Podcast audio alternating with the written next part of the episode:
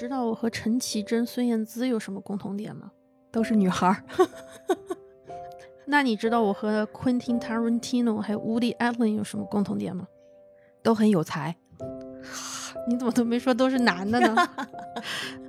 那你知道我和你，或者是正在听节目的，现在正在听节目的某个听友，嗯，有什么共同点吗？你我都是人是吧？也有听听友可能是只猫，猫可能一听我们声音睡得特别好，也是你怎么知道呢？嗯，Two thousand years later.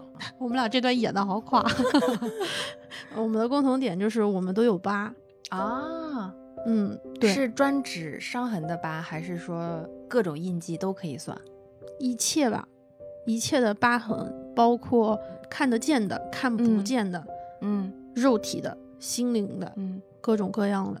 虽然我没有见过他们，但是我知道我们都有疤。我到目前为止所有认识的人类，嗯，基本上都有疤。想了一下，的确是这样。或多或少。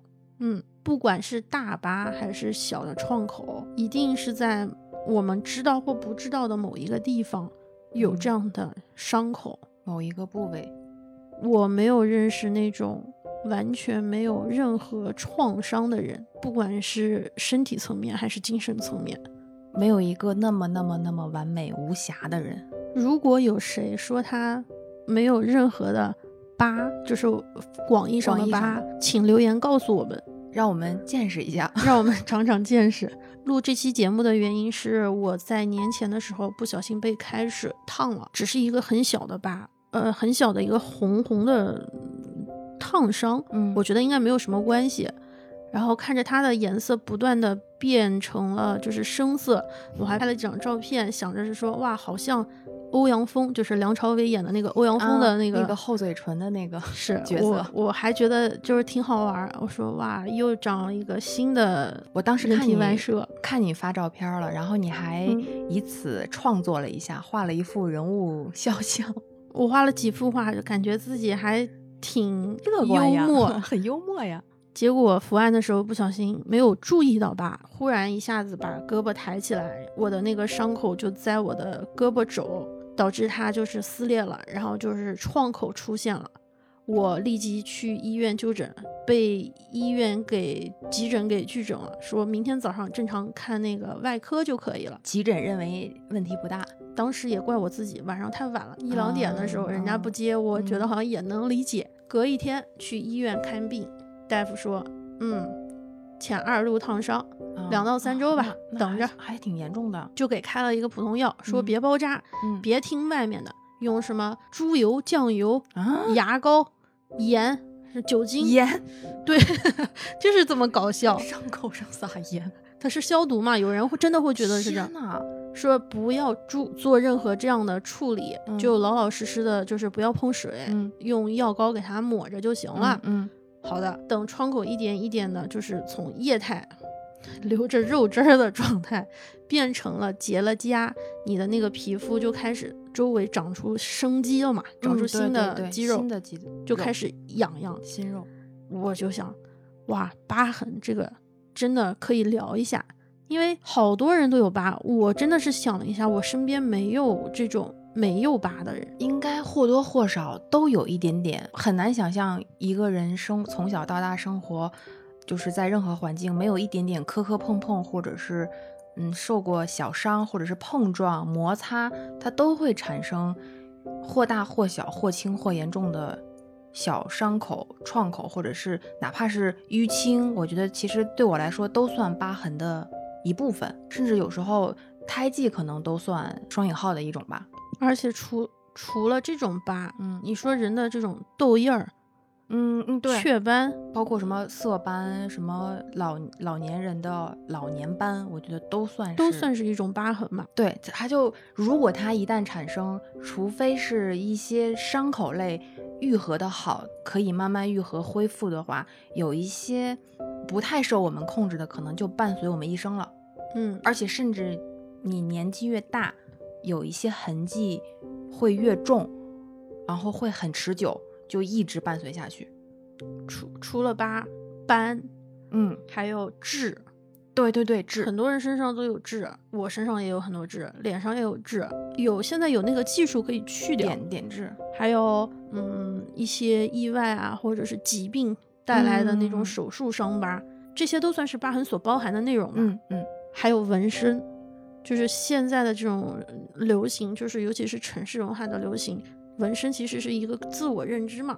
很多人纹身是为了体现他是谁，嗯，纹身也算是一种疤痕。是，这么想想，其实真的是挺广泛的。你现在回忆一下啊，有很多的这种名人，或者就不是说知名的人，而是这种知名的形象，嗯都是带着疤呃痕的。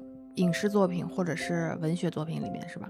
就有一个，就是我说隔壁家老王脸上有道疤，你是不是嗯，你就很容易会想到就是，哎，跳出来我们的。某个邻居是什么什么什么样的，他的刀疤他的对某一种特色，你就会说他脸上有疤，他手上有疤，或者是一些悬疑剧里面追踪疑犯或者是嫌疑者的他的一些特征的时候，都会强调他身上或者是脸上有某一处会有什么什么样的疤痕。有没有疤痕，或者是能不能看得见，和我们去形容别人的身高的高矮，呃，体身材的胖瘦，都都像是不同的一个计量单位。嗯黑白，嗯嗯，会说哦，那个是一个有疤的人，那个在眼角有疤的那个断嗯眉，是一个非常明显的一个描述人的特征。对你，你有没有就是？那你联想到有哪些比较知名的带疤人士吗？就是影视作品里面，我们要搞一个 PK 赛是不是？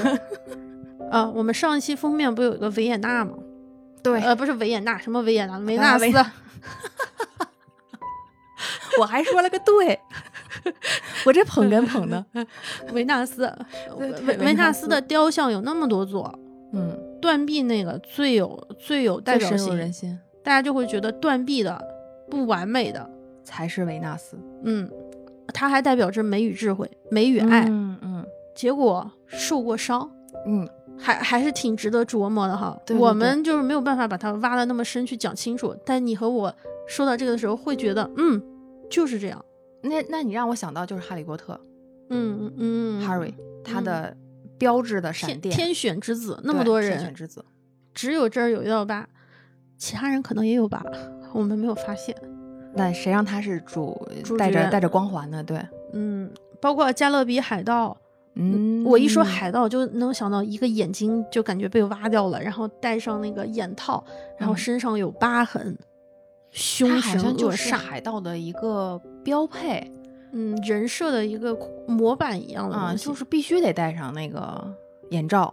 浪客剑心、银魂里面的月勇嗯。都有这种疤痕，有的会藏一下，有的不藏，还有好多类似这种有疤的这种形象，包括黄盖，黄盖周瑜打黄盖，黄盖一身伤，然后这个伤就是他的军功章，再包括周泰，周泰为孙权身上也是覆满了伤痕，嗯几死几生，也是他的军功章、勋章。女性就好像感觉就奇怪一点。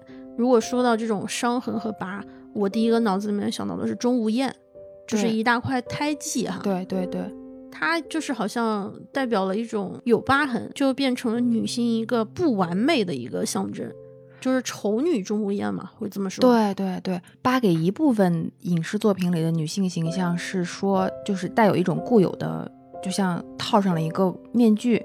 你一旦有疤，这个人物一定是不幸的，嗯、或者是有缺点的、有缺憾的，甚至是要背着旁人的偏见的，是这么一个，就是有一点点刻板印象。至少就是在我看一一些影视剧的时候，在我还没有了解到这个人物的具体的、更深入的一些描写和对他的一些解读的时候，我光看到外表，就可能会意识到，哇，这个疤，那这个女生肯定是，嗯，是是有故事的，但是这个故事不是特别好，而且她可能为此要付出一定什么代价。但我有意思的一个现象是，那女生女性是这样，但有一部分的男性角色，比如说你刚才说的黄盖、周泰，他们会把疤认为是男性的一种荣荣耀、荣誉，是一定是经历风霜、饱经沧桑。他是有故事的，但是这个故事会让他出彩的。男人要狠，女人要温柔。女性的皮肤或者是外貌或者是性格，应嗯该是像一个剥了壳的鸡蛋一样光滑无瑕。传统中对于女人的形象应该是手如柔夷，肤如凝脂，仙女嘛，就是美图秀秀十级磨皮。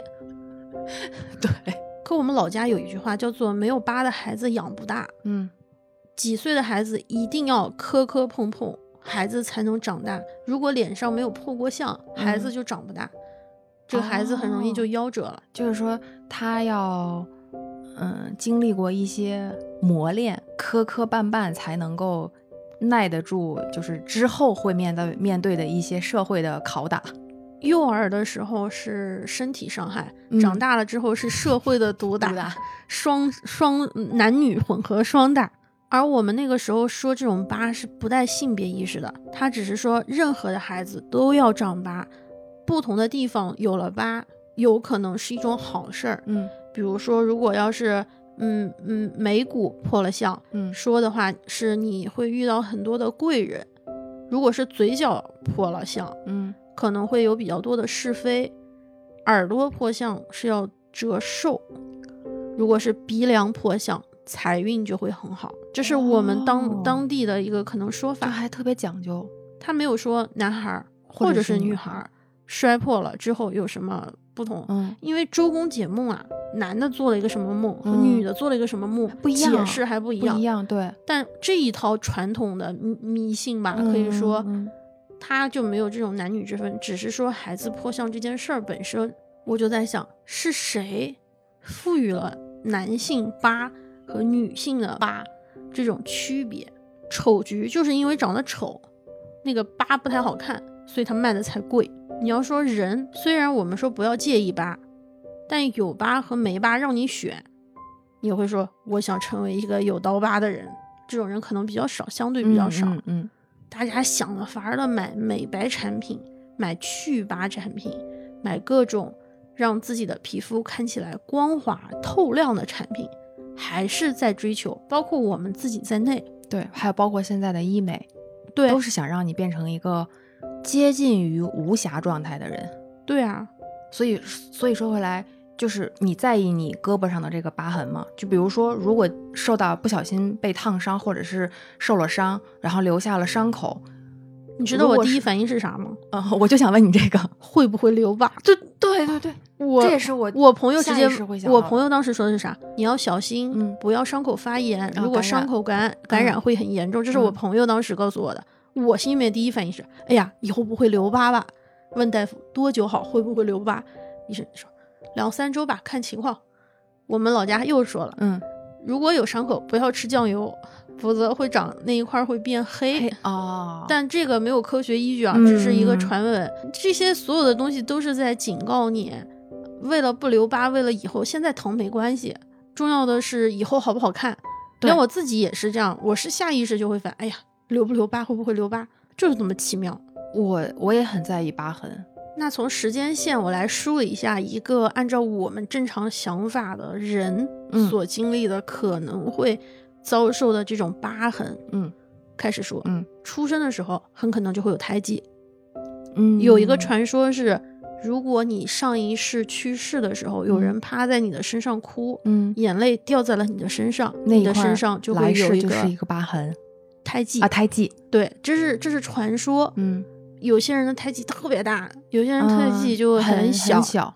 不知道有没有没有胎记的人，或者自己看不见某个地方。在我现在已知的的这个范围内，我好像是没有胎记，或者是说没有明显的能让我注意到的胎记。长在了头发里，哦那我那反正我也看不见。是但是前两天我看到一个新闻，胎记的那一块儿给我留下来的印象是，它长在了自己的眉骨的位置，是一颗爱心的爱心的形状，是一颗小的爱心啊。当时好像就是被报报成一个比较有特色的，然后大家给它赋予了比较美好的一个意象吧。这是一个胎记，但是有的人胎记可能会影响影响到他的正常生活。有的是比皮肤略深一点的颜色，有的嗯人的皮那个胎记就是大红色的，有一点碍眼，就是乍一看忽然觉得会特别的突出。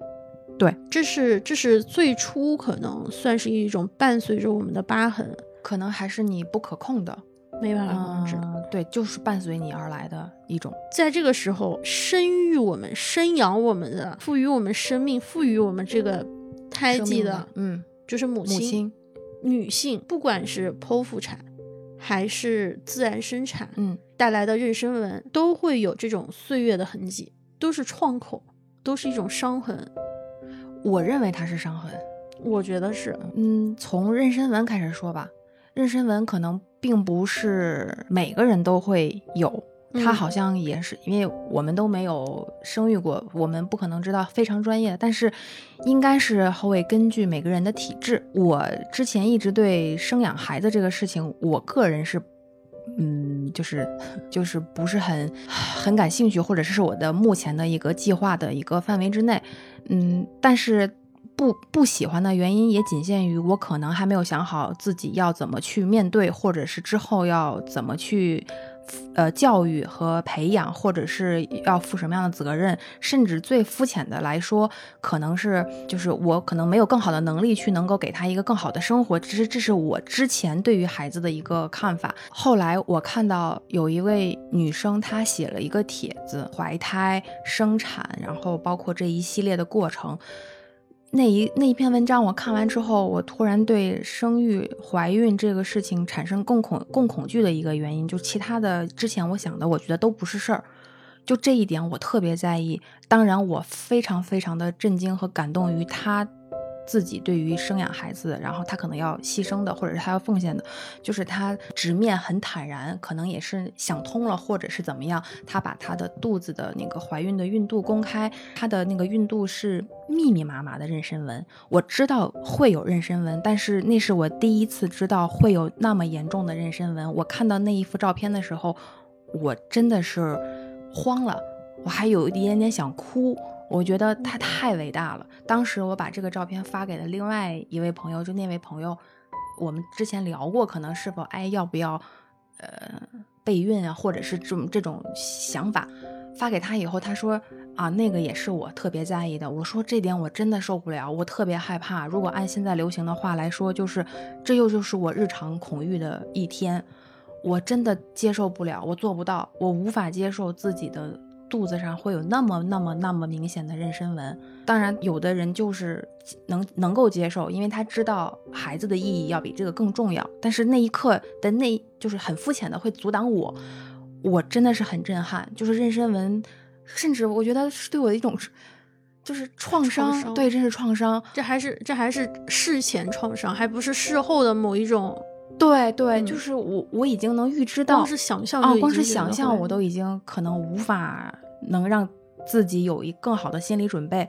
那么话又说回来，有些人又会说，你还是要看体质，啊，有的人就是很很顺利的一个孕期，他也没有任何别的特别明显的一些症状，但是他就是有这个概率在。这一点，我觉得对于如果是疤疤痕体质，或者是嗯会有影响，然后会产生妊妊娠纹的这一类的要做母亲的备孕妈妈，我是特别特别的敬佩。我想到一个我的朋友，我们去海边就是休假嘛，去游泳。嗯、嗯她身材一直很好，大家嗯就是基本上都是穿比基尼或者就是两节式的。嗯嗯嗯嗯，因为去海边嘛，对，大家也不会觉得哪里不对劲哈。就这个朋友呢，她以前一直就是也没有觉得，但那一次他穿的特别的，它是一件连体的，啊，就就是经典的那种，像是专业游泳运动员穿的那种游泳的，而不是在海哦边，比如说我们泳池玩的那种、嗯嗯嗯那种好看的泳衣泳服。嗯对，我就觉得非常奇怪，他平时那么喜欢漂亮的一个人，为什么穿了一套这么也不是说保守，而是就是跟他以前穿的气质完全不一样的。嗯后来才知道，他说是因为剖腹产的时候有那个伤疤。啊啊，之后好了之后呢，又有了妊娠纹，所以他一直觉得不太好看。以前一个穿 A A 的人，就那啊种、对，变成了一个穿这种衣服，反正当时会让我觉得是啊，一下被戳到了。嗯这是一个人，另外一个人是我的表姐，嗯她生完孩子之后，肚子上就是妊娠纹一直都没有掉，嗯到现在为止还有那种像是紫色或者青色的那种印记，我也说不上嗯变淡的那种印记。是一直在那儿，但不是像褶子一样的存在。嗯嗯嗯她经历了抑郁症式的时期，觉得很难受。后来她孩子四五岁开始，她开始去健身。她在我们老家的那种小城，嗯我们那边儿健身教练这种东西并不是很多，嗯但他开始健身，他去呃训练自己的这个，尤其是肌肉这一块儿。锻炼并没有让他的疤痕给消失掉，只是让他原本松弛的腹部变得稍微的有一些弹性，渐渐渐渐的，呃，开始出现了几块肌肉。他本来他自己也是一个警察，也嗯有足够的这个运动量，嗯一直到现在为止，我感觉他的状态状态是越来越好，倒不是说他那个疤痕不存在了，但我能够感觉到的是，他现在并不是很在乎这些疤，嗯，就是能接受和面对了。这两个都是真实存在，就在身边能够看得见的人，也代表了不同人对他的态度。你没有办法说哪一种更好，哪一种更真实，对，都都是真实的。你没有办法要求去泳池派对参加我们一起玩的那个女孩，一定要让她去健身，让她接受她的疤。嗯，这话真的我说起来真的太容易了。对道理到自己身上的时候，一套一套不过是一个疤，就这种话是最轻巧，但是是最伤人的。是不过是一道疤，对他来说，可能真的是天是地，可能是最后一根稻草都说不定。就深深的刻在心里了。他不光是肉体上留下一道痕迹，那么那么轻松，那么那么简单的一件事情。一个小孩出生了，有了一个胎记，好像是原始最开始的第一道疤。事实上，想一下啊，原来在这个之前，母亲女性受到了这样的疤痕，但同时整个社会又要求你身上不要有疤，你要特别的白，特别的无瑕，对，不很矛盾吗？之前说到妊娠纹啊，当然还有一种说法是，这是在肚子上，看不见是这啊意思，对，嗯或者是说你之后要保养，或者是嗯你孕前就要保养，那么可嗯能会减少妊娠纹的一定的概率，那也不是说百分之百。我我觉得这种疤痕、痕迹、伤口，无论在身上哪一个部位，尤其是我当时看到那个妊娠纹的时候，我震撼特别大。是说我为什么会接受不了？是之前我们也聊，疤是一个很广泛的一个概念，对于痘印啊，或者是脸上的斑点，我就是受不了。在很多年之前，不是曾经有一段时期是严重烂脸的时时期吗？就是那两年，哎呀，就真的感觉就要人 人就要抑郁了，就那算是青春期吗？也不是青春期啊，工作时候的事情了。他突然就爆发，然后整张全脸。当时你从事的职业还是需要你是一个精致的面容去参加活动的，那对于我来说，真的就是致命的打击。我嗯不是说对自己有特别的自恋，或者是一定要以一个多好的形象展现在那个别人面前，或者是我我会怎么样。但是我也是个爱照镜子的人，嗯我我也喜欢化妆打扮。当时出现了那一些脸上的糟糕的状态的时候，我是害怕镜子的。然后我看到大街上的人，我就会一直盯着路上所有的路人看，嗯看他们他们为什么会脸上什么都没有，而我的脸上为什么会这么糟糕，以至于之后脸部好了之后留下的痘印，我是很在意的。我有一段时间非常挑剔遮瑕产品，还有很多朋友给我推荐啊，这个粉底液好用，那个粉底液好用，很轻薄，气色会特别好。但是轻薄就意味着它遮瑕能力不够。嗯我说那这个不适合我，我说我是个，嗯、我是一个粉刷匠，粉刷本领强。就是我是一个烂脸，嗯，我是我是个烂脸。个这话说出来心好痛、啊。对，就是我说我是个烂脸，我不配用这种特别轻薄、特别就只是让你气色看起来很好。我说那就这适合你们这种没有很多痕迹的人。这一段心历历心路历程真的经历了好久，我才能够坦然面对自己现在还留着的痘印。呃，当然二十世代的你，对吧？二十来岁二，十快三十了。快三快三十了，哎，当时可能真的是心大，就是在我结婚前后的那段时间，是我最严重的。人家在结婚的时候都是要做最完美的状态、最漂亮的新娘，而我那个时期，真的就是日夜颠倒的工作、工作、工作量，把我自己整个人都搞崩溃了。就是那会儿，我现在想想，其实当时 当时的那个心理承受能力也挺可以的。因为在这件事情上有一个很很奇妙的点，是说四五岁的孩子嗯如果磕了碰了脸上有疤，或者是哪个地方特别大，他都他都没有意识，他就嗯当时哭，嗯，他都不知道这代表着什么，没关系。嗯到青春期的第一次懵懂，嗯开始长痘尤其是男生，你知道吧？嗯对对男生比女生的那个激素问题，所以满脸满脸爆痘。有的男孩长得还挺帅，但是一脸痘儿。嗯，对，你还记得你第一人生第一支洗面奶吗？好像是大宝吧？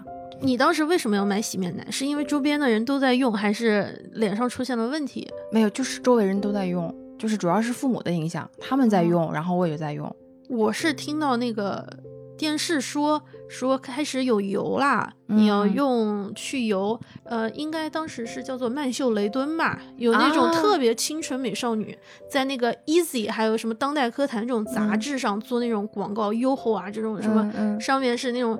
呃脸上泛着光，我当时不知道那是化妆之后，我以为就是用了洗面奶之后脸就能变成这样。我那时候也开始冒痘，嗯。我就在想，我的第一支洗面奶买了就是为了为了让自己发光。可伶可俐，我记得那会儿，对，嗯当时有好多这样的，还有那时候超市的开价三十块钱洗面奶对我来说就蛮贵的了。对，是的，后来慢慢有钱了，用更好的洗面奶，但是现在又有了另外一种回潮，说你就用那个什么旁氏，就某一种什啊么，酸、最基础的那个最好。洗面奶，洗干净就好，它啊没有任何别的功效，不需要也不需要靠一支洗面奶能够把你的皮肤问题解决掉，是吗？对，当时的男生有专门的男性洗面奶，妮维雅就那种深蓝色的，阿迪达斯那种；对，女生是那种白色的、美白的、透亮的粉，嗯什么粉嫩保湿的。保湿的。现在还有什么洗面奶，还要有什么玻尿酸要补水的啊，就是特别复杂花八门的。但那个时候是你说那个时候开始介意，有一点点启蒙，说哦我要变好看，或者是我要把脸上的东西给遮住，那是刚刚开始的时候。那个时候是会偷用妈妈口红，穿妈妈高跟鞋。抹妈妈的那个当时的那个粉底膏叫粉我还，我还拿过口红当那个 腮腮红红用，就你现在想想真的很可笑，但就是这样的冲动，启蒙吧。原嗯始的冲动。嗯我那时候的美就是应该像是发着光的，对，特别就是白净的电视广告给我们的一种影响。嗯，二十来岁，渐渐的有了这种痘痘。嗯，因为初入职场或者是刚刚进入校园，大家之间有点比较，有那种情绪上对于疤或者对于痘或者是类似的东西的，嗯有这种心理的芥蒂，也可以理解。到你刚刚说的例子，因为你这个时候已经不是说刚出社会，你已经工作了一段时间了，对，尤其是你又是在这个行业工作，嗯你你已经知道要爱自己，甚至你可能会要告诉别人是说要自信，不一定知道的那么多，嗯甚至可能不如现在的自己。嗯那个时候也有了基本的一个认识，是说这不是唯一，可还是控制不住自己。控制不住。呃，那段时间的午休时间，我就会不停的在网上找任何，就是走火入魔了，就是任何偏方或者是专门的皮肤科，所有所有的怎么去治疗，或者是你的日常怎么去嗯保养和用一个就是像你的饮食是不是要注意，或者你脸上是不是不能有妆之类的，我全都会看一遍，真的是魔障了。有一段时间，就是那会儿是没有人戴口罩的，当时我戴着口罩，很多人都奇怪，就说你为什么戴口罩？招明星，你为什么要戴口罩？我当时特别想哭，我说我真的不想戴口罩，但是我是我真的我无法让那会儿我特别没有办法面对自对己。就是那会儿我还是一个特别在意别人怎么看我的一个人，就我根本没有觉得自己要看认真的看待自己，而是我觉得我要活成别人眼中的自己啊。当时一听你在这个行业工作，你做的这个职位，你教别人怎么去变美，天天做着不同的专题，告诉大家怎么让才能让别人的皮肤更好，但是你背后的你的皮肤却是当时是如此的糟糕，我特别崩溃。这一段特别难熬的时期也就过了，皮肤慢慢的也变好了。我们这么说啊，讨论到这儿啊，我忽然在检讨，嗯我们是不是太一方面我们说这个事情没有任何事情是小事，每一个人的感受都很重要，嗯但我又想。我们只是长出了一个痘或者激素，暂时性的。嗯那些生下来，比如说就兔唇，一大块胎记都抹不掉的这种人，嗯他们所承受的这种，甚至可能是身体的残障，他们所承受的这种压力，或者是自我感受的这种在地坛的史铁生，嗯那个感觉，我们是不是把我们的感情放得太大了就当然这是我自己在检讨啊，这个检讨就一一分钟，下一刻我又开始觉得，哎呀，我今天吃太多了，脸上又长了一个新的痘。但这一刻我我在跟你讲话的这个时候，我想到的又是这件事情。咱说咱这个痘痘现在好了，嗯皮肤状态也变好了，我们甚至知道了，嗯，少吃糖，少吃油，少吃一些嗯东西，可以在一定程程度上控制。嗯呃，攒钱去做医美，嗯去使用适合自己肤质的东护西肤，嗯可以让自己看起来不错。我们有一些解决方法，但你愿意真的就是为了这这个，因为有了解决方法，你就不再担忧这些问题了吗？可以用激光，就是把你的雀斑给打得非常非常的浅，嗯，让你的毛孔看起来特别特别的小，嗯让你的皮肤看起来特别的细腻。我们基本上，但凡如果真的有这个想法，我们有基本的能力去做这些。就是我说的比较多啊，我不知嗯道，我估计几千块钱可能就够了，有这个资金去做这件事情。但这件事情似乎没有重要到让你去花这个时间，愿意去做这样的事情。你现在所有的一切的皮肤的这种问题，医美都能减轻，嗯能减轻能够缓解，嗯你愿意去做这件事吗？很多人说我大腿特别粗，可以抽脂的呀，你抽不抽？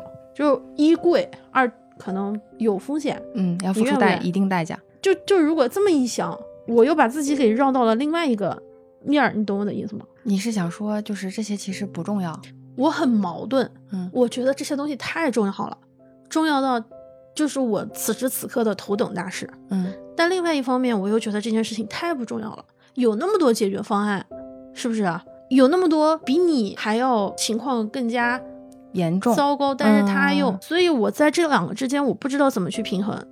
我当时左手不是被烫伤了嘛，嗯左胳膊当时不能动。我一方面想的是，我怎么这么倒霉？怎么就是我的胳膊给烫伤了，嗯嗯而且是在大年二十九？嗯另外一方面，我想的是，哎呦，还好是左手，哎呦，还好是在胳膊上，这要是在不是在脸上，嗯，我当时想的是什么腿上这种就更麻烦了，嗯因为当时烫嘛。那我觉得我就特别矛盾，我没有想好到底怎么去应对这个问题。这个我突然想到，咱们俩最早最早聊嗯痛苦的时候，嗯就是说我的痛苦可能今天是这么点儿，嗯，一点点，一丢丢一，丢丢，然后与此同时，别人的痛苦是很大，嗯一大坨，嗯那么我的痛苦就不能是痛苦了吗？是。那所以就是说，大家的痛苦都是痛苦，别人的痛苦那么多，我的痛苦这么少，然后我沉浸在我的痛苦里面，我会不会把自己给带跑了？哦，我明白你意思。所以嗯是，其实，在说到聊疤痕这一块儿的时候，我是其实是想让自己，嗯，走出来的。就像你说的，还有可能很严重的，我们无法嗯想象的，甚至于，即便是我们共情，那其实也没有发生在我们身上。你无论怎么共情，你知道你自己的实际实际情况，那么我们不应该再对自己身上的一些已经存在或者是存在过，但是已经解决掉的事情不再纠结，怎么去相处，怎么知道它就要伴随你一辈子了？就比如说前一段时间。你现在看到的我是完全没我没洗脸，我也嗯没有任何没有化妆。说到咱们想想聊嗯聊聊疤的时候，我是在整理这些主题的时候，我突然就想到了，因为我不是就把什么妊娠纹呀、伤口、创口这些东西都说进去了嘛，我突然就想到了斑。嗯，就是之前说的是痘印，痘印嗯可能也是根据每个人的体质不一样，但是我觉得有些斑年纪再长到一定程度的时候会出现的老年斑，是的和在中年女性吧，就是老年斑可能男女都会有，但是一部分中年女性会慢慢的出现色斑、黄褐斑，也就是前一阵儿吧。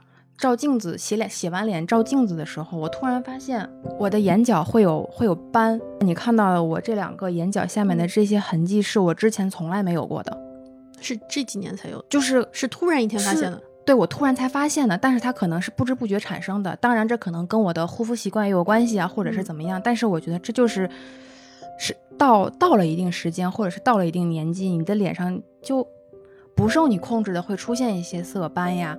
呃嗯，黄褐斑呀，就是呃之前广告上老会出现的什么样教你的祛斑产品。当然，你可以就像你刚才说的，你有任何的更好的医美的手段和方法和护肤品去祛斑，你真的想，你就你就会找到解决方案。，对不一定尽善尽美，但你能往前走。对，你你会愿意去吗？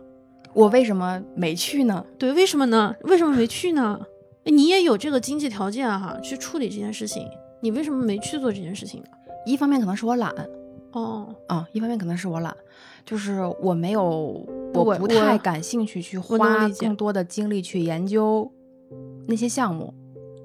嗯，我日常洗脸护护肤的这个步骤，我注意一下就好了，但是我不想再花更多的时间和精力去做到下一步那个步骤，而且有的时候我有一点点偏执，是觉得这是我自然而然出来的东西，嗯所以我从来没有在意，就是我脸上其实也有很多雀斑，嗯我都不是很在意。我当初唯一在意的是发出来的红肿的痘，我觉得那个是怎么遮都遮不掉的。但是嗯斑呢，我已经现在就是接受接受它了。但我还是很感慨，就是、嗯啊，好像真的是到了到岁数了，就是会有眼角的纹，就是会越来越明显。嗯呃，斑就是会越来越多。当然，那肯定有人就说，那你那你要这么在意，那你就去做掉嘛，祛斑。我我只是想说的是，这个东西有的嗯。时候不受你控制，我是可以有时候可以通过一些手段把它去掉，嗯。但是它就会出现，包括像，嗯，我之前看我姥爷的手、嗯手臂还有手背上就会出现老年斑，我知道，嗯，然后他好像是会有遗传，嗯。嗯，会现在就是家中的其他的亲戚，包括像我妈手上都已经出现了老年斑，就是有的人会很在意，有的人不在意。像在意的，就像他们就会刻意戴几个手环、手镯，会去遮掉它，就是不可控的呀。手上那么多斑点，不是所有人都会有条件去去处理掉，或者是嗯能够缓解和控制的。嗯我第一次发现脸上的这些，嗯，小小大大小小的这些斑点的时候，有一点恐慌，怎么有一块黑了？怎么有一块暗沉？后来想想，那就有吧。你这个态度让我想到了我一个朋友，也是一个女孩儿，嗯她长得很好看，但她是下巴这个地方长了一颗特别大的痣，嗯我丝毫不夸张，跟我的小指甲的指盖儿呃指甲盖儿这么大，就是相当大，非常明显，呃，会会凸起吗？还是会说就是凸起哦？而且有点影响整体形象。她脸上的那个痣有点哦像毛主席那个痣，说是一个比较非常明显。明显的存在。他一直没有去把它弄掉，好多人都劝他弄，他一直不弄。后来是因为好像变硬了，还是会疼了，他去了医院。有人就是开他玩笑嘛，说他和毛主席什么，就是当时对于女孩来说，比较爱美的女孩来说，我觉得还是有一点刺激。嗯他一直没有弄掉，直到去年，因为就是痣已经开始出现了疼痛，并且旁边有点好像发硬了，所以他哦必须得手术把这个小创口微创给它弄掉。弄掉。他说他在上海，他说我要来一趟北京。我说嗯你来北京干啥？嗯你这个手术上海不能做吗？嗯嗯嗯他说我要去一趟毛主席纪念馆。我说啊为什么？他说因为他们以前老是就是说我这个地方和毛主席一样。啊，我想在我做这个手术之前，我想去告别一下我自己。对我自己来说，最好的方法就是去一趟毛主席纪念馆。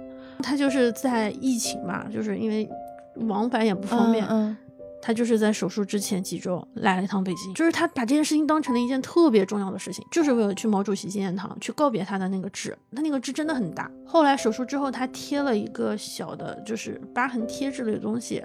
之前再发照片给我，嗯这个疤已经没有那么明显了。他修照片，出去玩儿的照片，以前会修掉自己有一些磨皮呀，修一下，但他从来不修自己的那颗痣，就是这么神奇。那是他的特色，他认为是就是他的一个特征。嗯嗯，哇，所以每个人对自己的这个认识都不一样，对，是，包括纹身，很多人会纹身，尤其是纹那种呃在面部或者是颈部比较明显的，嗯嗯，他嗯纹出来就是为了让别人看见。是的，包括像花臂，对吧？整个嗯，有的人会纹的让人看不见，是嗯自己自己的一个小秘密。是，有些人纹身就是为了让别人看见，他觉得好看。窦靖童的那个纹身，一条嗯线嘛，对对对，甚至都不是那么明显的 demonstration，就是不是明显的去试图表达什么，但嗯它就是在这个地方存在着，是嗯它的一部分。你想过纹身吗？如果如果说咱怕痘啊，咱怕斑，嗯你想过纹身吗？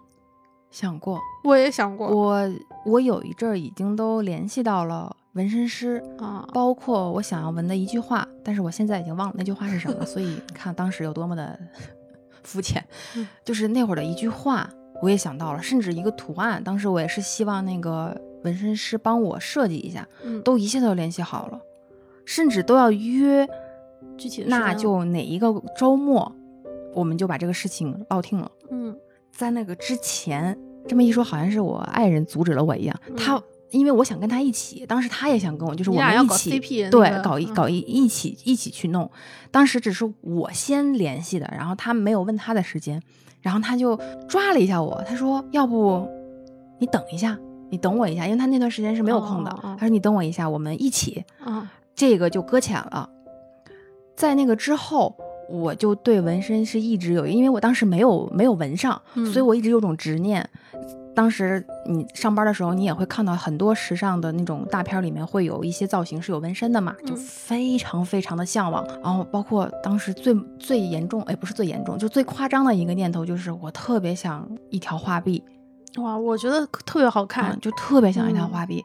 这一切都没有成型的原因就是，嗯，其实这个本来想在拖延是吗？本来本来想在头，就我们不是有一次想说聊头发嘛，嗯我就是因为那个原因，就是我有一次自己把头发长头发然后剪的短短，是我小的时候剪短了，我妈崩溃了。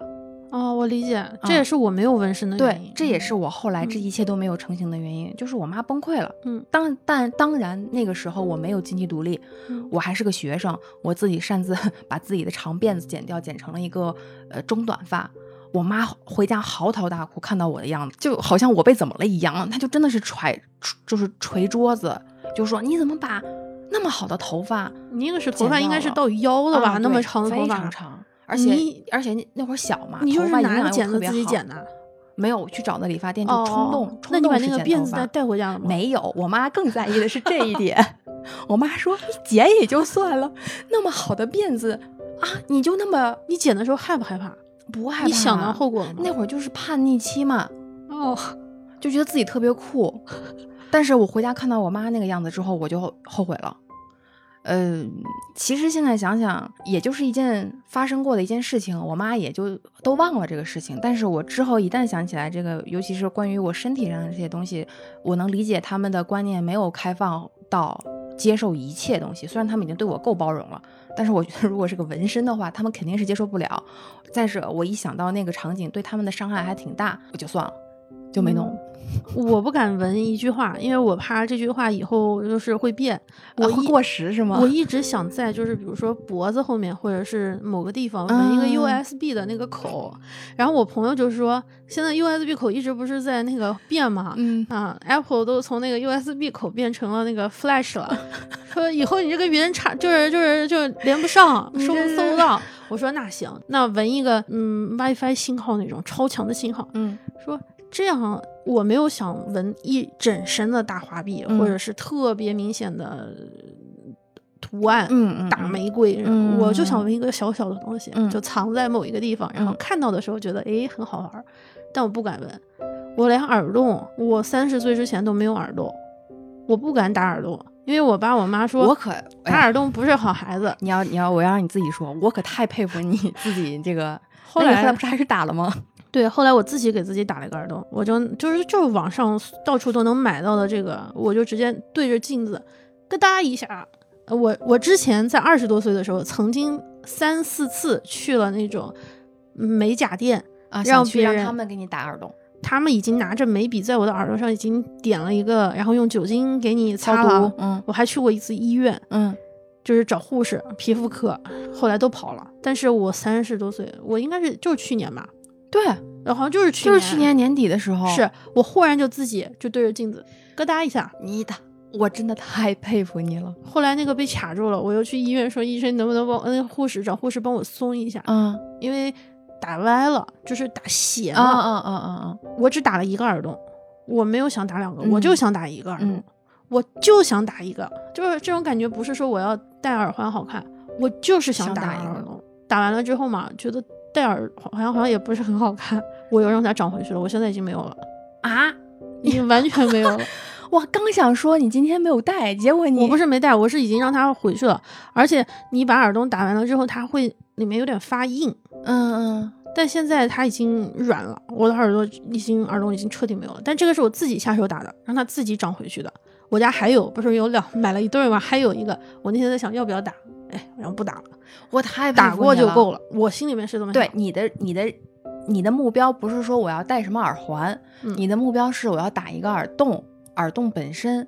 你说人家人家几岁就是生下来就给打耳洞，然后还有那种十几岁的小孩自己去打耳洞，多简单的事儿，对于我们俩来说怎么那么困难？我我没打，我就是怕疼，然后我怕麻烦。呃，嗯总结下来是我懒，因为我懒得去维护和养护。嗯，这个我从来都没有再有过这个念头，就是说打耳洞这个念头，我已经彻底没有了。因为我有朋友是那种特别大的那个耳圈，就中间是镂嗯空的那嗯种，也有朋友是那种就是纹身纹的非常明显。嗯，我曾经陪一个朋友去纹身，纹了纹了五个多小时，就是一个胳膊纹了一一大朵玫瑰。嗯，哎呦，等的我特别特别焦心，焦急他就在那一个动作一直保持着，就特别累，上色，然后回头还要再去补，对对对然后拿保鲜膜给它包着，那一套流程看下来，哎呀，我也很想，但我又不敢，我不敢不是怕身体疼，嗯，我爸要是知道我打就是纹身啊。我觉得打耳洞可能还好，我爸要知道嗯我纹身啊，估计估计和和我和我家是一样的。估计比你妈看到你剪了辫子还得暴跳如雷二十多倍。那如果换到我身上的话，这一点也比 他看到我剪头发是一样。当然，我现在剪头发他已经无所谓了，但是我觉得就事论事，咱真做了这件事情，他能怎么样呢？那都成年人了，啊是不能怎么样，对啊，他能怎么样？只是我们照顾我们的感受而已。对我们顾虑太多而已。我只是担心以后二点零更新到三点零怎么办，好不好？我是担心，我如果我你看我现在都忘了我当时要纹的那句那一句话，所以在所以说就那句话就是非常不重要的一句话。是，回头把这个破的地方给它纹一个啥？呃，我之前是有见过，他们是因为有一些伤口的缘故，然后会把那个那个伤可能会比较明显、比较大，那么怎么去，有可能或多或少就会是影响一个人的状态嘛，他就会把那个伤口周边设计一下，然后会纹身。把那一块儿变成一个纹身的作品和图案，这样的话看起来就会不会让疤痕那么的显眼。就这个有的人还弄得还挺好。北京以前有一家西式简餐店，嗯、做这种西西非常健康的女果汁啊和简餐沙嗯拉什么的。他们家有一段时间有有一个活动是免费给人纹身，他把所有的图案贴在墙上，嗯几十种图案，十几种吧可能，你可以挑选一个跟呃前台预约是纹身贴还是真纹身？真纹身，你要先去预约，然后把你的情况说下，预定了这个图案，在某一天纹身师会上这个摩摩卡来，大家一起过来，然后当时现场给你纹身。一个图案就是只有哦这么一两个人，我觉得那个活动挺酷的。我当时就是看到那个活动的时候有点冲动，但是后来跑了，我没预约。嗯嗯嗯啊，就那个活动，我觉得也很酷，就是很生活化的一件事情。你不觉得这件事情在我们小城，就是嗯，尤其是熟人社会，纹身代表着是一种凶狠，或者是犀利一种态度。就反正就是一种刻板印象嘛，嗯就是你纹，就是有我们是一样的小小城小城嘛，小县城、嗯，小镇子，对我们是小镇女，对我们是小镇小小镇青年，小镇青年，就是无论我纹了什么，或大或小，或明显或隐藏，不容你去解释。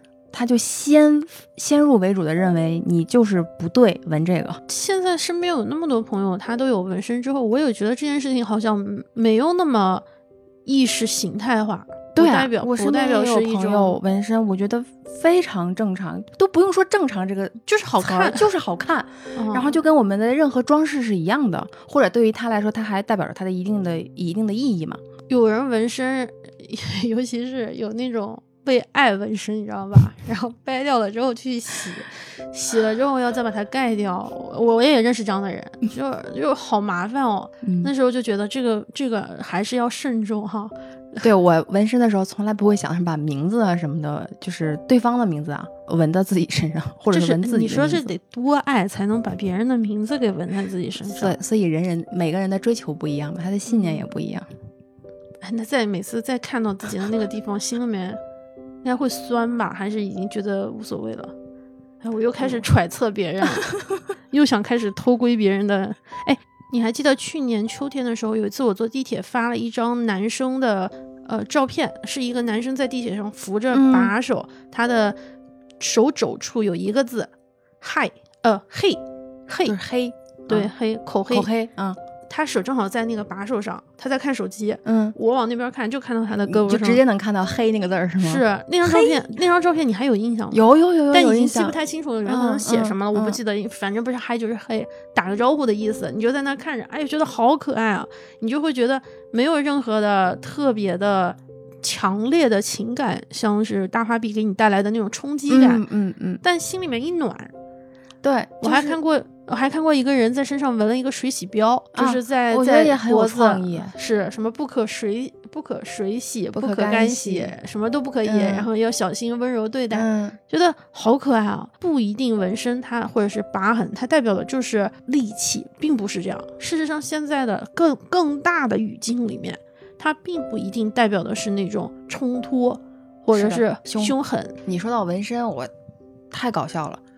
纹身最经典的一个历史段子不是岳飞岳母刺字吗？精忠报国国是吧？嗯我就想到了，我又想到了我的我的人生剧集《武林外传》嗯那个李大嘴的娘给李大嘴的后背纹的嗯，“好汉饶命哎，你别说，你仔细想想，这是另外一种人生哲学。”，不行就退，对，反遇事让三步。没错，曾国藩也不过如此，是不是？对对对对，跟我们一样，首先把自己定位肤浅了，是不是？这样你别跟我吵。嗯呃，你赢好说啊，你赢还不行吗？这也是一种哲学，躺平，认潮，对。可以吧？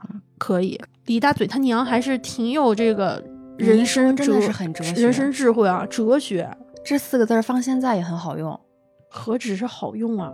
我不知道你有没有过这样的经历，就是有的孩子一被打立刻求饶，有，这种孩子通常都不会再继续被打，很容易就会就是被放过。嗯，还有一种孩子，像我小时候就老是被打，问错了吗？没错。你知道你你知道你哪里错了吗？我不知道，你道歉。我没有错，然后就会就会冲突就会越来越、嗯越来越冲突，然后你就越打越惨，越打越惨。吃了好多亏，经历了好多毒打。这么一想，李大嘴这个真的是非常聪聪明的一个，就是如果现在现在的我的话，可能就是不是说好汉饶命，但是中心意志也是好汉饶命这么一个那个什么一个核心思想。咱俩刚才从胎记开始回顾的，就是比如说你人身上或多或少可能会存在一定量的痕迹或者是疤痕，但是刚才我突然漏了一点，我觉得肚脐眼儿 就是伴随着你出生的，可能跟胎记是同时出现的一道疤痕，肚脐眼算是疤吗？因为它就是咔嚓一下子你留在身上的那个痕迹嘛，就是你这个歪理学说竟然有点道理，怎么回事儿？就是嗯脐带一等一会儿，肚脐眼能算是疤吗？它是痕迹啊，是我的人生的第一个创口哈。肯定啊，你出生的。那如果真的你怎么你怎么想到这方面了呢解释的话，听友可以在评论里面说一下。但是我突然想到这个，是然后人生第一刀，对，咔嚓，突然想说岳云鹏的咔嚓，啊咔嚓，就留在了你的身上。哎，而且是的，而且嗯，这个肚脐眼儿的形状不一样，不一样。你是说胖瘦，所以导致它的形状不一样？也不一定是胖瘦，嗯，就是有的肚脐眼儿是很圆的，就是一个我坑。怀疑你不尊重肚脐眼，你给肚脐眼道歉。对不起，对不起，肚脐眼儿就是一个真的是你说是真的就是有的肚脐眼儿很，你看出来是一个小坑，是医生的手法的原因吗？有可能这个我不专业，所以也不敢说太深，只是我说一下我的观察。嗯然后有的肚脐眼儿是一道缝，嗯那是胖还是就是瘦子也会是一对一道缝？就是一个，我不能说我看一下你的，就反正 我们现在这段先别剪进去，我看一下。哪有录节目是这样的？你看 这还好是两个女主播，哪有录节目是互相看自己肚脐眼儿的？你看，就是呃，咱俩都是坑。对，不是你咱们俩的那个，哎呀，这个不能太隐私了。就是有的肚脐眼儿的那个形状，就是嗯，你应该有，就是我们幻化成别的一种嗯描述吧，就是你能看到，比如说我在土地上挖了一个坑，你知道那个坑的形状吧？是你一眼过去一看是凹陷的，是嗯整个一个嗯类似于像圆形一样的一个豁口，嗯然后那是一种形状的肚脐眼儿。嗯然后另外一种肚脐眼儿是类似于像缝儿，然后像洞，这个洞像黑洞，你看不到那个肚脐眼儿里面的样子，你只能看到你的肚皮上有一个。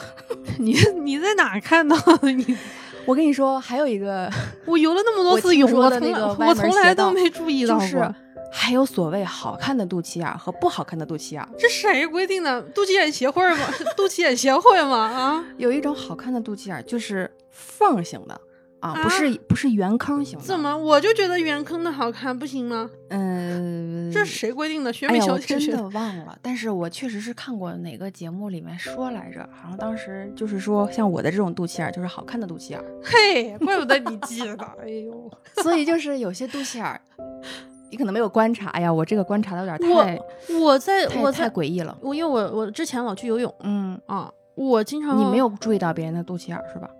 我知道每个人都有一个肚脐眼，但是我没有注意到他们的形状不同。但我觉得是，就是有的人胖，腹部肉比较多，嗯然后可能会把肚脐眼挤一下，就是不是特明显。嗯有的人特别瘦，所以肚脐眼特明显。嗯，还有一个典型的形象就是萧亚轩在《爱的主打歌》里面唱劲歌、跳热舞，嗯然后肚脐眼会露那种露脐装那种感觉。对，然后还有那个这儿会会会会打一个对脐啊环。这是我心目中就是对肚脐眼的所有的认识。你今天还让我给他们分出三六九等来了，就呃，对，我不应该给他们分成三六九等，就是特别好玩的一个事儿。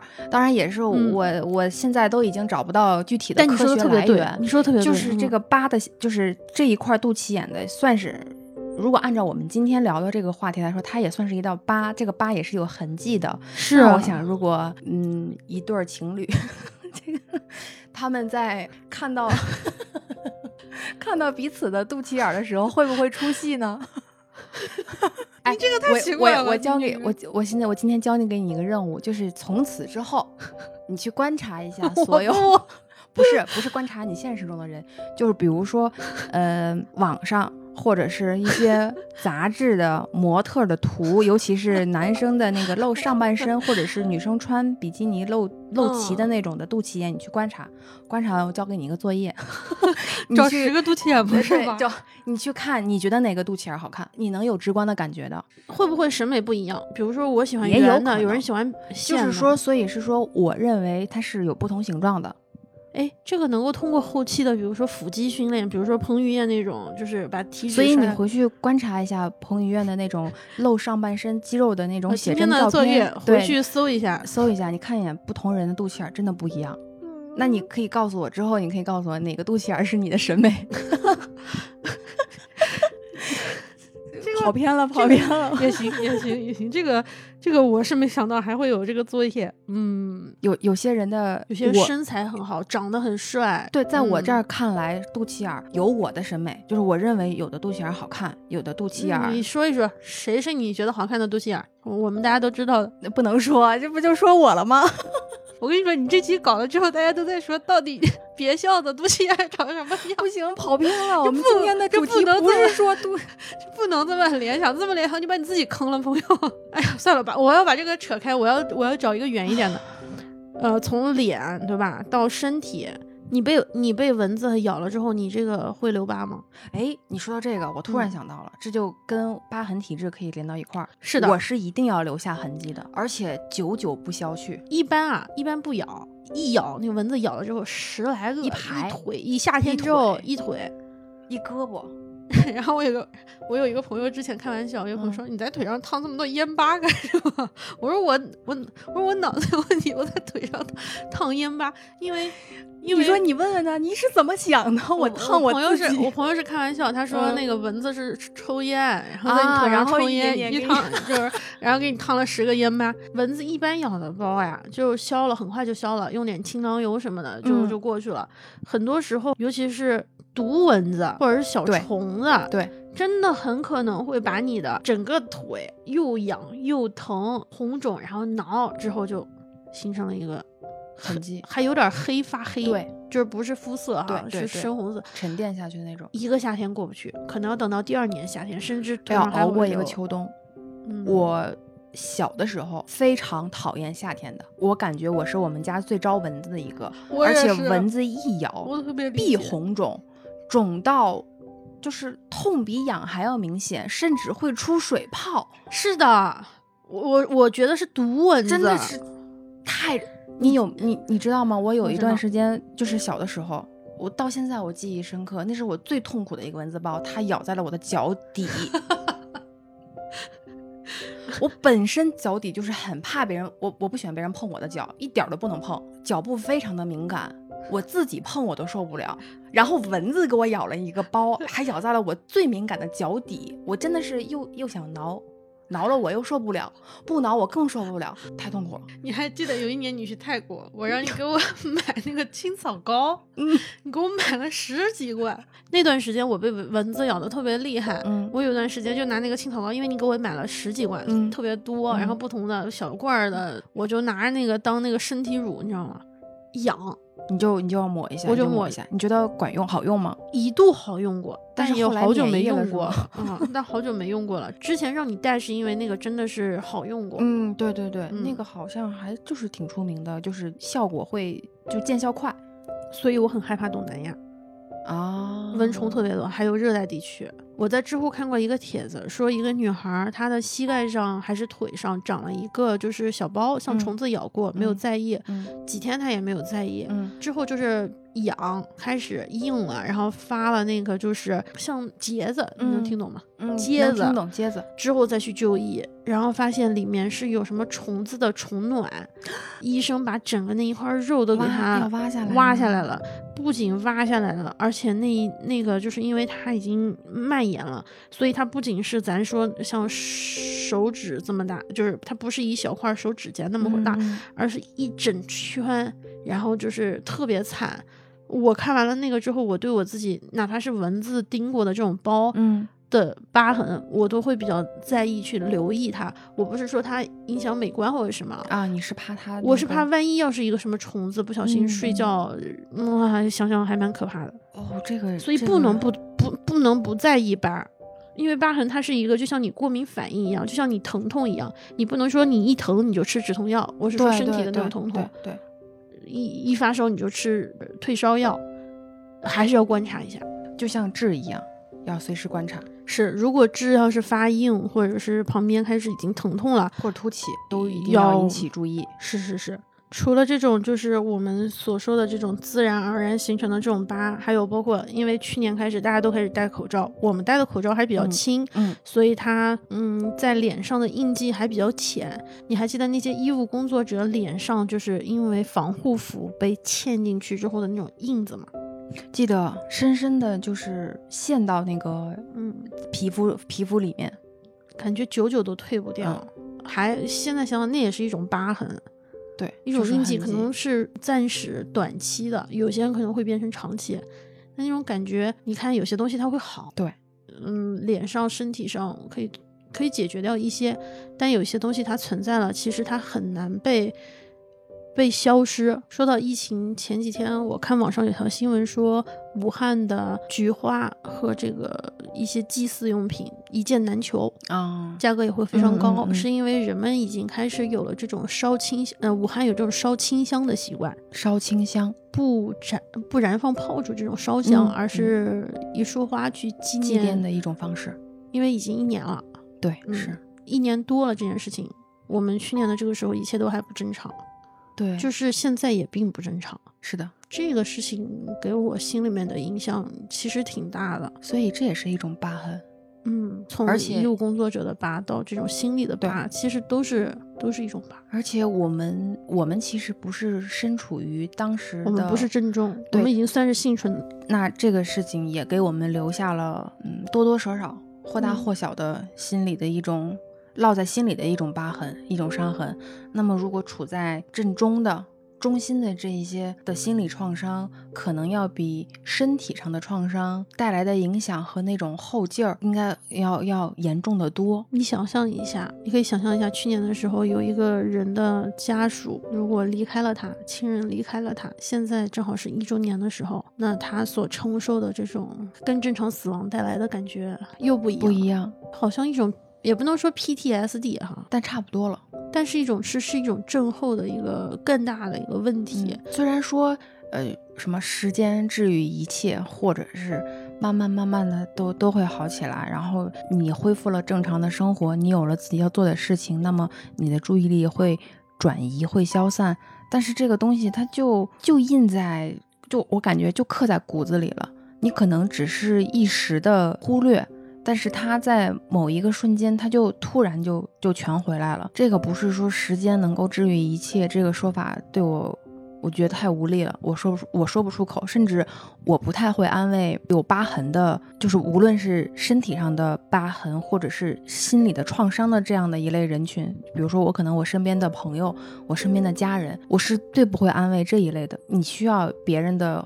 呵护你可能会对你的伤口愈合会好一些。我也不是说害怕，或者是我不能共情，我可能就是觉得自己太在意，反而我特别的词穷。我就我最不会关怀的就是，或者是说出口关心的，就是有这一类伤口的人群。嗯、当我看到有手术伤伤痕展露给我展示的时候，我就是张开嘴，我不知道该说什么。我说没事儿，都过去了。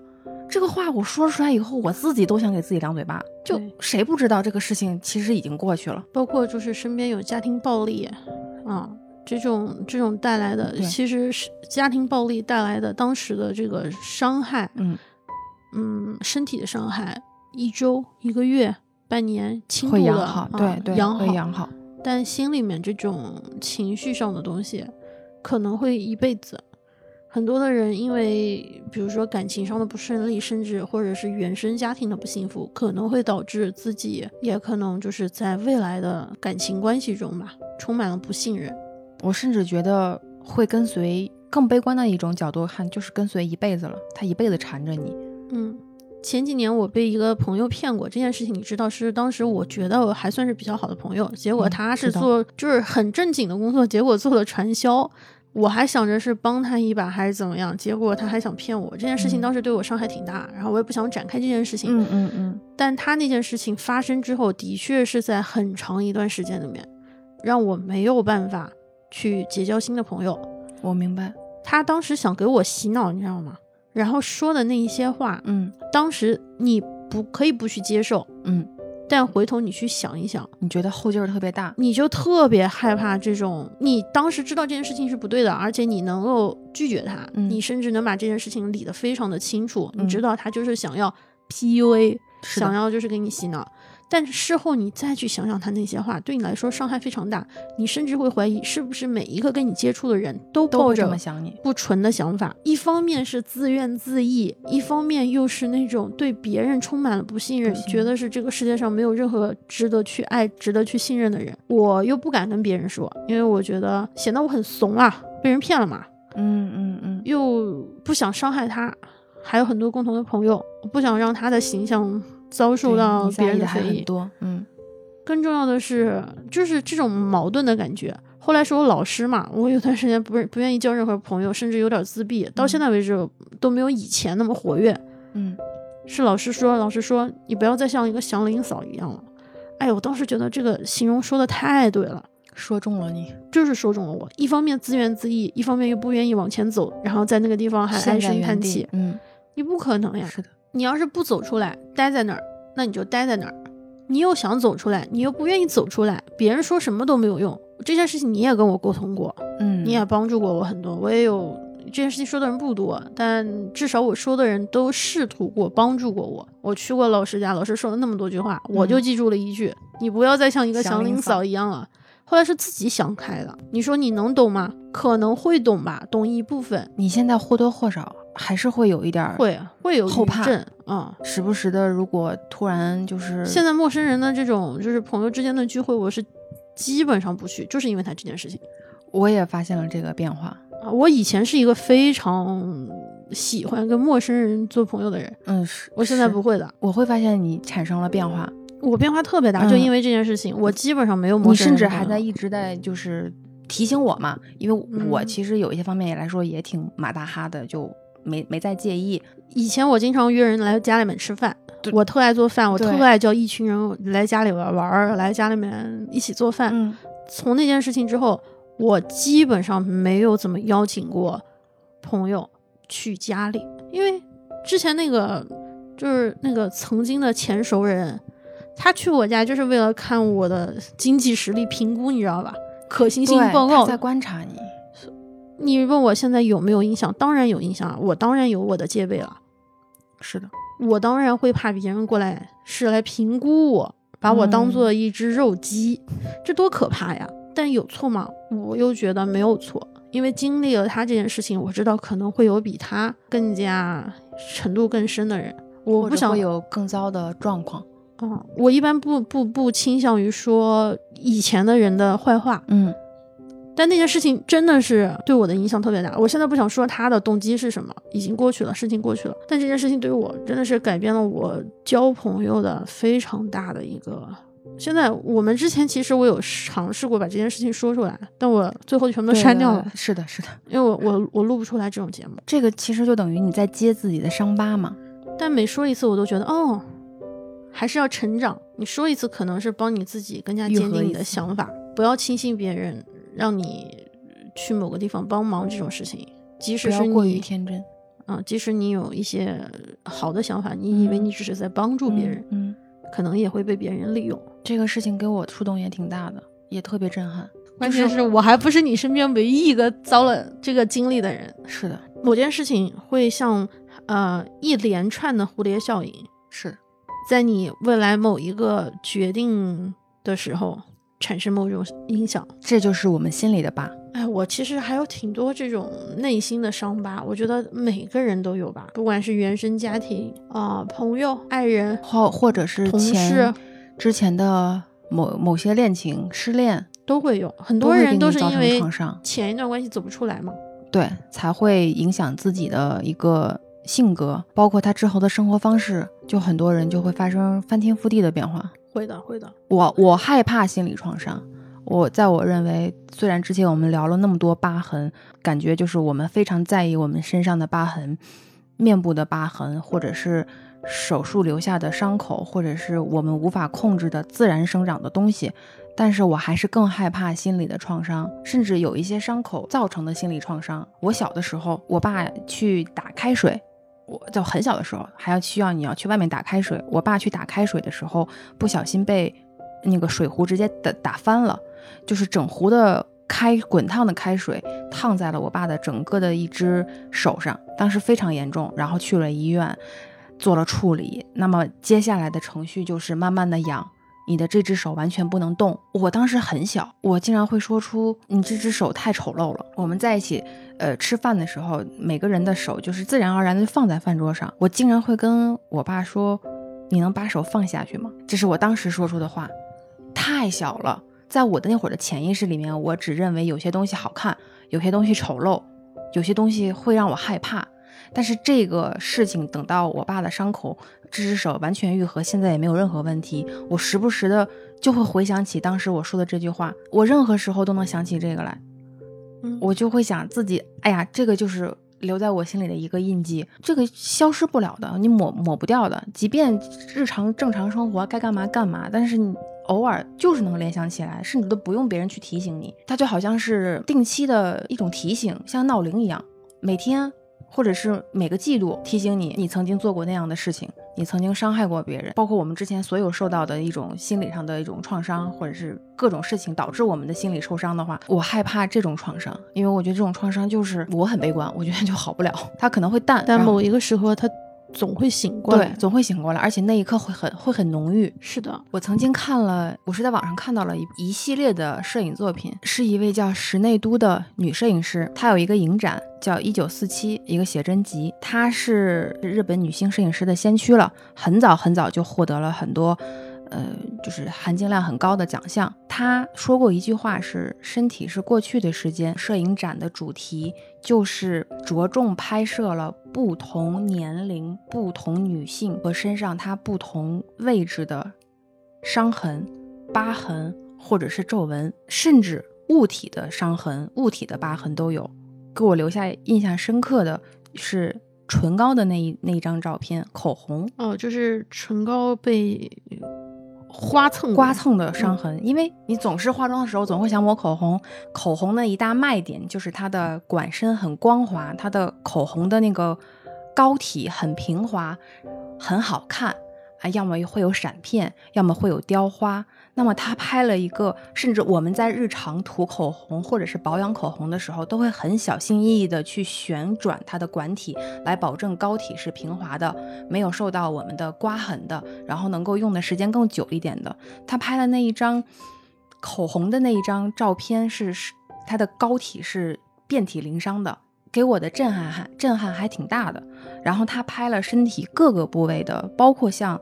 色斑、老年斑，身上的各种斑点，嗯，你你的容易忽略的身体部位的干皮、死皮、皱纹、刀口、刀疤，他的那一个系列的作品拍摄了女人身上特别巨细的部位，他拍了五十个人左右，而且他觉得四十岁女人的手、脚、皮肤、疤痕。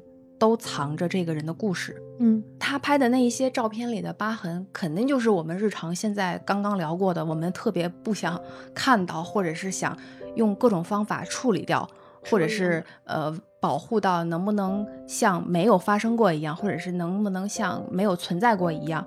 但是他说他看到那些人的手脚或者身体的这些部位，他很感动。他说手也好，脚也好，都是身体的最末端，也可能是人。身上最丑陋的部位，但是它实实在在的藏了时间和外界，都是你这个人身上时间和你过往所经历的一切。他知道人们可能最不想碰这些东西，或者是最不想看到这些东西，但他就是你过去的时间。我看到他那几张照片，感触还蛮深的。可能我知道我就要跟随我身上的一些伤口或者一些疤痕，就要过完这一生。是的，大部分人，绝大部分人，因为我不敢说死。嗯，对，都有疤，都有都有创伤，心里面都有没有办法说出来的一件事情。想到是说有有一种强迫症，当我们看到别人把东西就是原来不平整的东西放的非常的平整，嗯，当冰箱当家里面一切都收的非常的整齐，当瓷砖被严丝合缝的对上的时候，嗯，完美，会像处女座的强迫症一样。有一种极其被治愈的、特别爽歪歪的感觉。嗯嗯，是。忽然特别起的东西出现了一个凸起，对，一一个可能一个光滑的线，忽然中间打了一个结，你就特别的别扭，你特别想把它给弄掉，或者是把它们粘合在一起。随着时间越来越多，你会发现这个毛线团里面打的结越来越越来越多，有一些是能够就是给弄掉、给解开的。解开。但很多是没有办法解开的结。我很羡慕一种状态，叫做天真活泼。嗯，这个词听起来好像挺简单的。嗯，但能够在经历了各种各样的疤痕，当你身体上或心理上仍然能够有疤痕的时候，嗯，仍然能够保持这种天真活泼，挺难的，也是挺向往的一个状态。我也是。老师过年的时候送我一副春春联儿，给我们小我们家小黑板写了个春联儿，叫“郑重拿起，轻松放下”，我觉得特别适合。郑重拿起，轻松放下，嗯，保持天真活泼，我觉得挺难的，也是挺理想的状态了。嗯，也是我们希望自己能够尽可能的去靠近的一个状态。嗯，其实说到这个地方，又又像我们日常的讨论一样，没有一个结论。我发现我们太多的讨论就是都是没有结论。就是没有结论，就是我但是我但是他说通了，我自己，嗯，我可能还是会很在意。就像刚才说，我们是不是过分在意我们身上的某一些无关痛痒的小小疤痕？你今天成功的给我种草了肚脐眼儿。嗯，我今天对啊，你今天有作业的，你回去去观察一下。好多事情就还是想不通，但这才是常态吧。对啊，嗯，人生之不不如意十之八九，其实不是，应该是人生之不解十十之八九。。那那个百分之十分之一也没想通。好好，那这期节目先到这儿，我们去找肚脐眼的照片了。好的，我们去翻一翻写真。好，那就这样吧，拜拜，拜。拜。对不起，你以为我们的节目结束了吗？并我们回来了。这个心理阴影啊，嗯，大家有没有发现我们这一期的音质有点变好？你一会儿剪啊，万一这期音质没有变好，你就那我就把这这期剪儿删掉哎，对，我们的音质其实还是多少变好了。又到了我们就是每一期正常版啊，正常版节目里面的自我总结的部分了。嗯嗯嗯，总要进步一丢丢啦。我们在恰饭和公众号被听友打赏之后，我们终于换设备了。嗯感谢大家。嗯，我们之前其实已经换过两次设备了。哇，那是我们真的非常坎坷的那个设备摸索呃摸索之旅，设备摸索之旅。